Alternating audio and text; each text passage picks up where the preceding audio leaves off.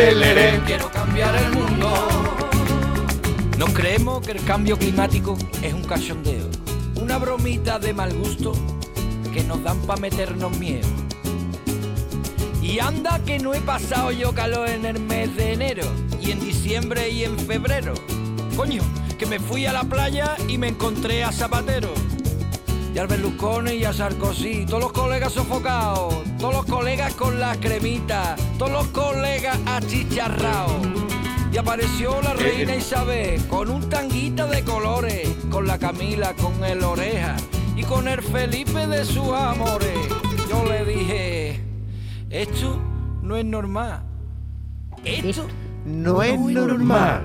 Y es que esto no, es normal. ¿Tú qué quieres cambiar? Quiero cambiar el mundo, Lere, lere, lere. Quiero cambiar el mundo. Lere, lere. Quiero cambiar el mundo. Eh, Estamos muy leré, leré, ¿eh? Cambiar el mundo. Lere, lere.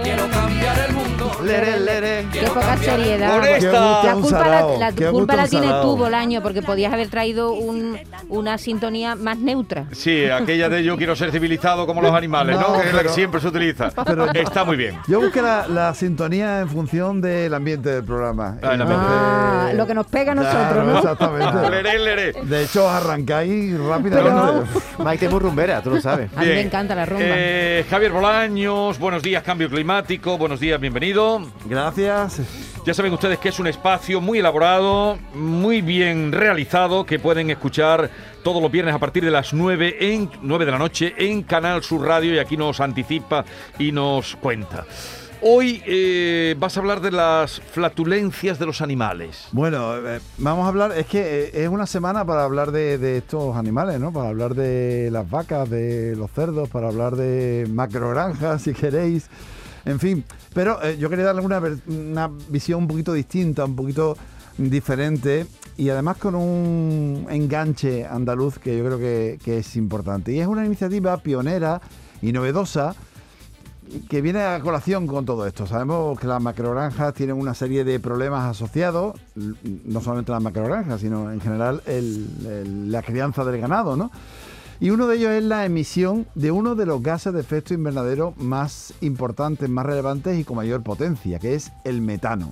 El metano se produce en el rumen, en el estómago de, los rumiantes, y después sale. Eh, Se podemos- expulsan, Podemos imaginar expulsan. ya Sí, bueno, cómo, ¿no? Sí, sí, lo- los, pedos de, los, de las Pe- vacas. Peditos de vaca. No, No, no, No. digas porque Ah, no. pedito. Ah, no, pues entonces acláranos. No, no, no, no, no, no. Es solamente el 2% del metano que producen los rumiantes salen por la vía que tú has, has señalado. Ah, sí. La gran mayoría, sí, sí, eh, eh, es curioso porque nosotros cuando hicimos, eh, entrevistamos a David Yáñez, que es un investigador que nos explicaba precisamente la innovación que os vengo a contar, nos matizó eso, ¿eh? Nos dijo que no era exactamente las ventosidades como... ¿Y por dónde salen? Son mm, sobre todo a través de los eructos.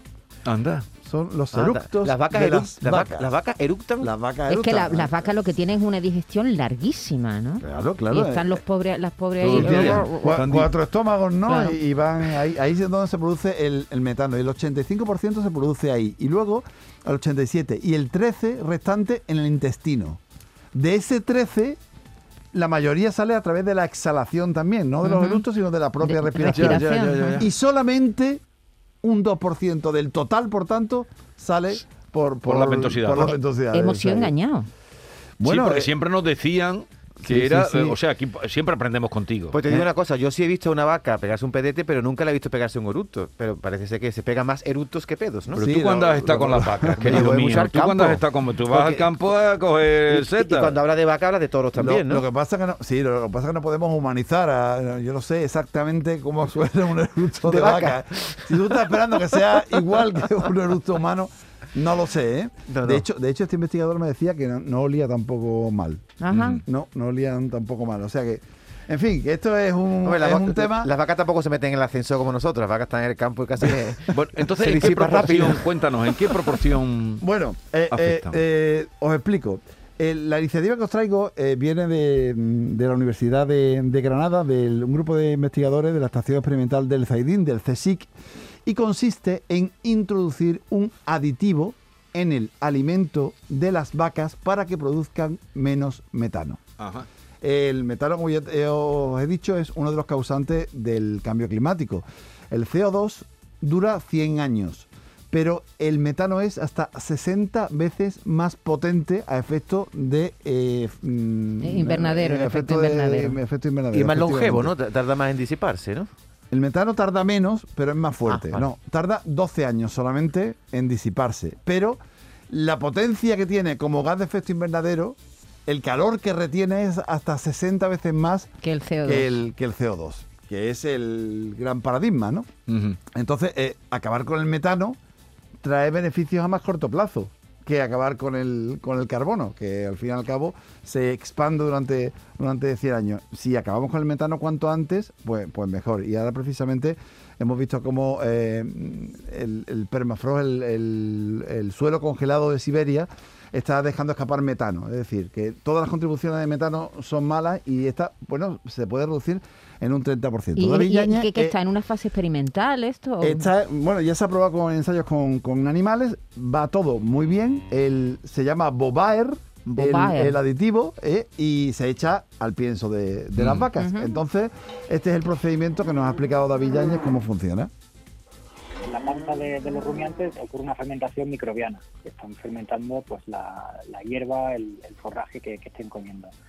Y como uno de los gases que, que se generan en esa fermentación es el, es el metano, y este metano está formado por unos microorganismos específicos que se llaman arqueas metanogénicas, y lo hacen a través de una enzima eh, que se llama la metil eh, coenzima M-reductasa. Pues este compuesto es un compuesto que eh, inhibe la actividad de esta enzima porque es muy similar a uno de sus componentes y entonces lo que hace es inactivar la actividad eh, de producción de metano y por tanto bueno pues se, produce una reducción en, la producción de este gas dentro de la fermentación sin eh, comprometer lo que es el proceso de fermentación completo en el- por el cual el, el rumiante, el animal puede ser capaz de digerir eh, la hierba o el forraje que David Yáñez lo explica mucho mejor que yo, con Sí, palabras oye, con ¿y qué tiene el Bobaer? ¿Qué, tiene?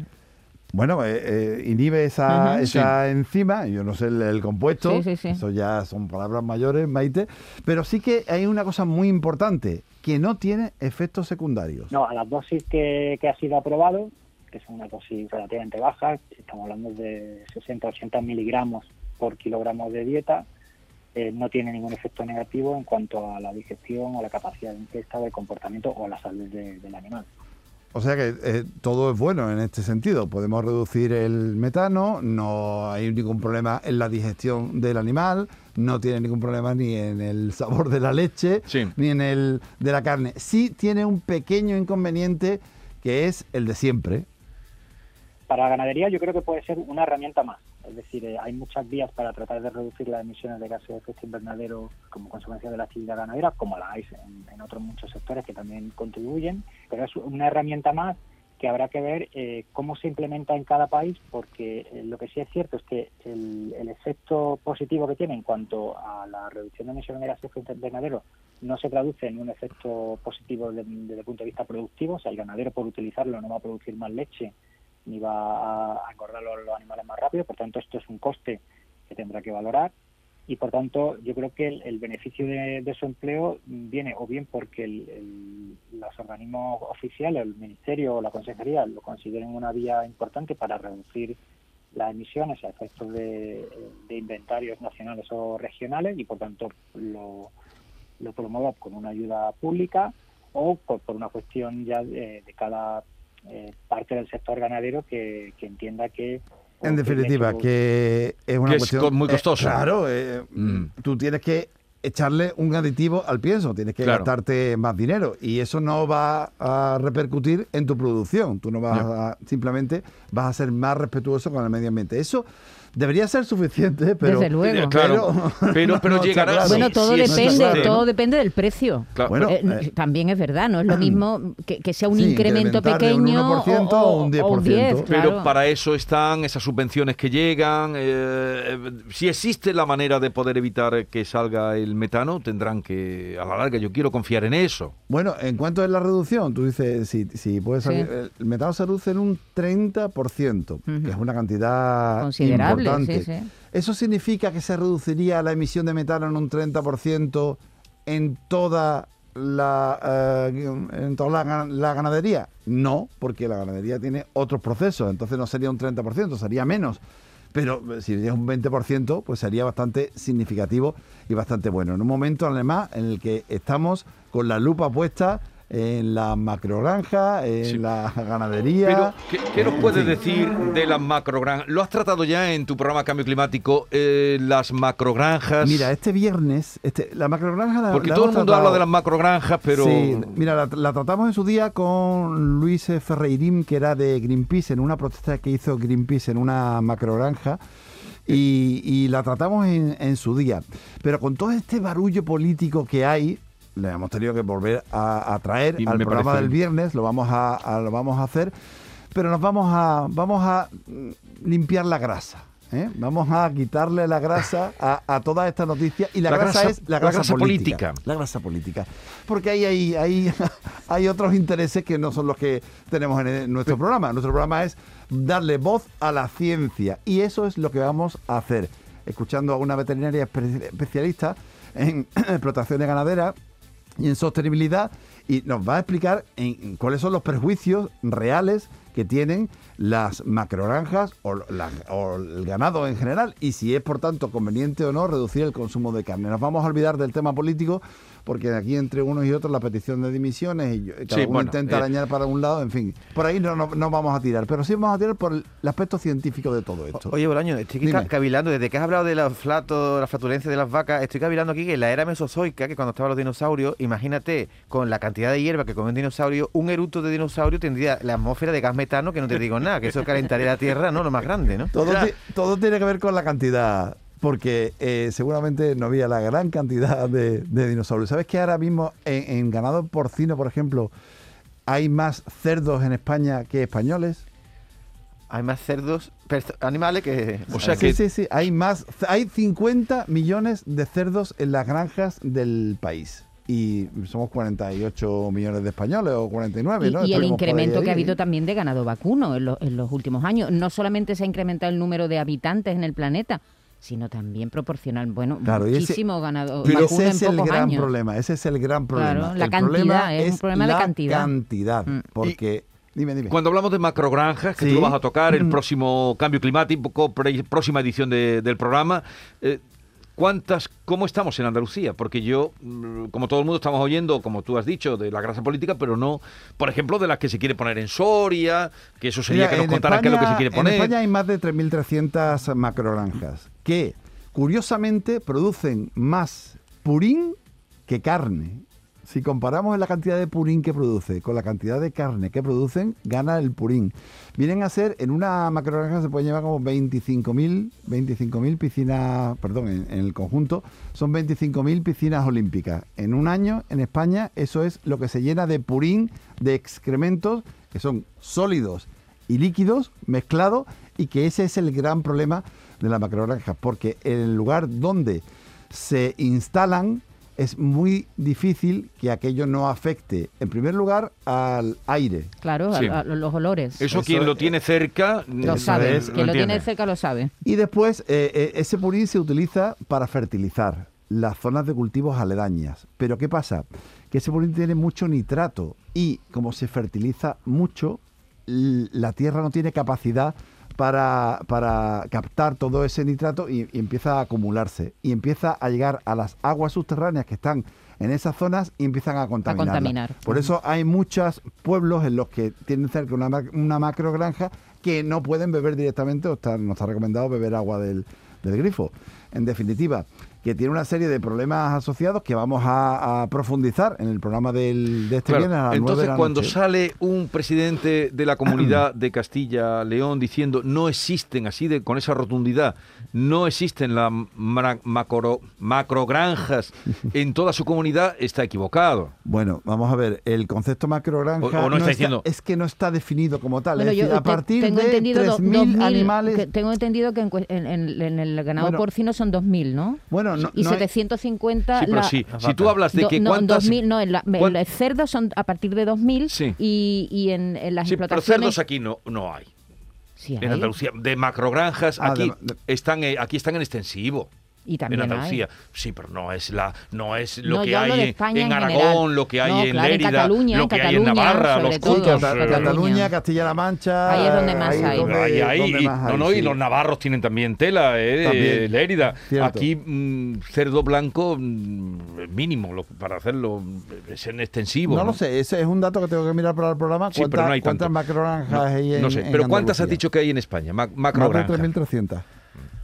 Hombre, seguro que nos toca y a Castilla León le toca. Sí, sí, sí, sí. Como para Andalucía- decir, como para decir con esa rotundidad, no, No hay, hay. macrogranjas. Sí, sí, bueno, em, tú Bien. sabes que por eso el tema el tema político yo prefiero dejarlo aparte. Vale. Prefiero dejarlo aparte. El Sí. viernes 9 de la noche y luego ya nos cuenta a nosotros todo lo que investigue. ¿Algo más, querido? Nada, que Bobaer estará eh, comercializándose dentro de poco. Todavía no se comercializa el aditivo este para eh, reducir la, esto de metano. La. Bobaer, que es con dos. Bs o Bobaer, B- no. BV. Eh, BV. BV. Pero si BV. como tú has dicho, si como tú has dicho, Dime. eso no da ningún valor añadido, sino que le va a costar más al ganadero, como no tenga eh, la ayuda de alguna manera o lo- por algún lado, mm, cuenta tú que sigue expulsando metano. Bueno, la huella de carbono hay que reducirla. A lo mejor dentro de poco hay que reducirla obligatoriamente, lo cual no estaría mal. Javier Bolaño, gracias por la visita. Hasta luego. El hombre que quiere cambiar el mundo.